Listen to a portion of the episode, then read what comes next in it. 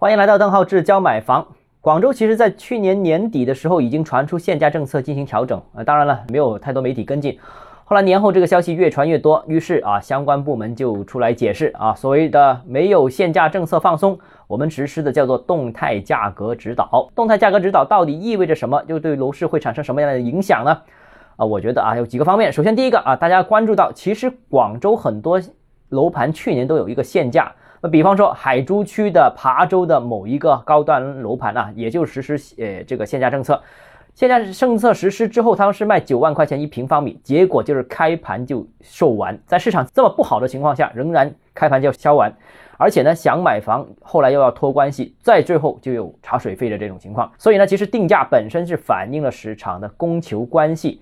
强制控制价格其实是起不到起影响市场效果的作用，最终反而会扭曲市场的供求关系，最终结果是滋生一些黑市交易，甚至是腐败。那回归市场定价，我觉得总是一个好事，也是一个必然。其实过去一直有实施限价，但最终也是回归市场啊，我觉得这个是好事。那实施动态价格指导之后，其实广州的新房的套利空间就不存在了，那这个是一个很大的影响。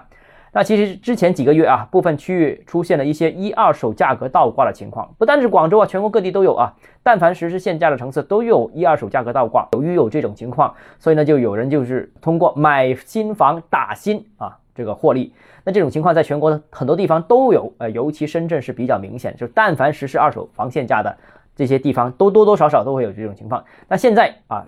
价格的定价权交回给市场，那所以这种通过一手打新套利的情况已经不太可能了。我觉得还有一个影响就是当前楼市仍然是比较低迷的，那采取呢限价政策把价格压低，其实反而是有利于促进市场的整体销售的。现在这个限价政策调整之后啊，这个很多楼盘的备案价格都获得了一个新的上调，对于一些新楼盘的定价也超过了周边的一些参考价。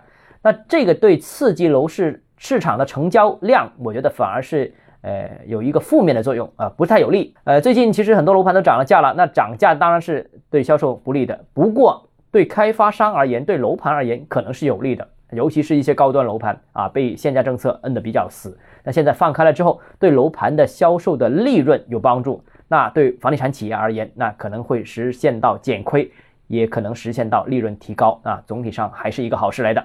好了，今天节目到这里啊。如果你有其他疑问想跟我交流的话，欢迎私信我或者添加我个人微信，邓浩志教买房六字拼音首字母小写就是微信号 dhzjmf，。我们明天见。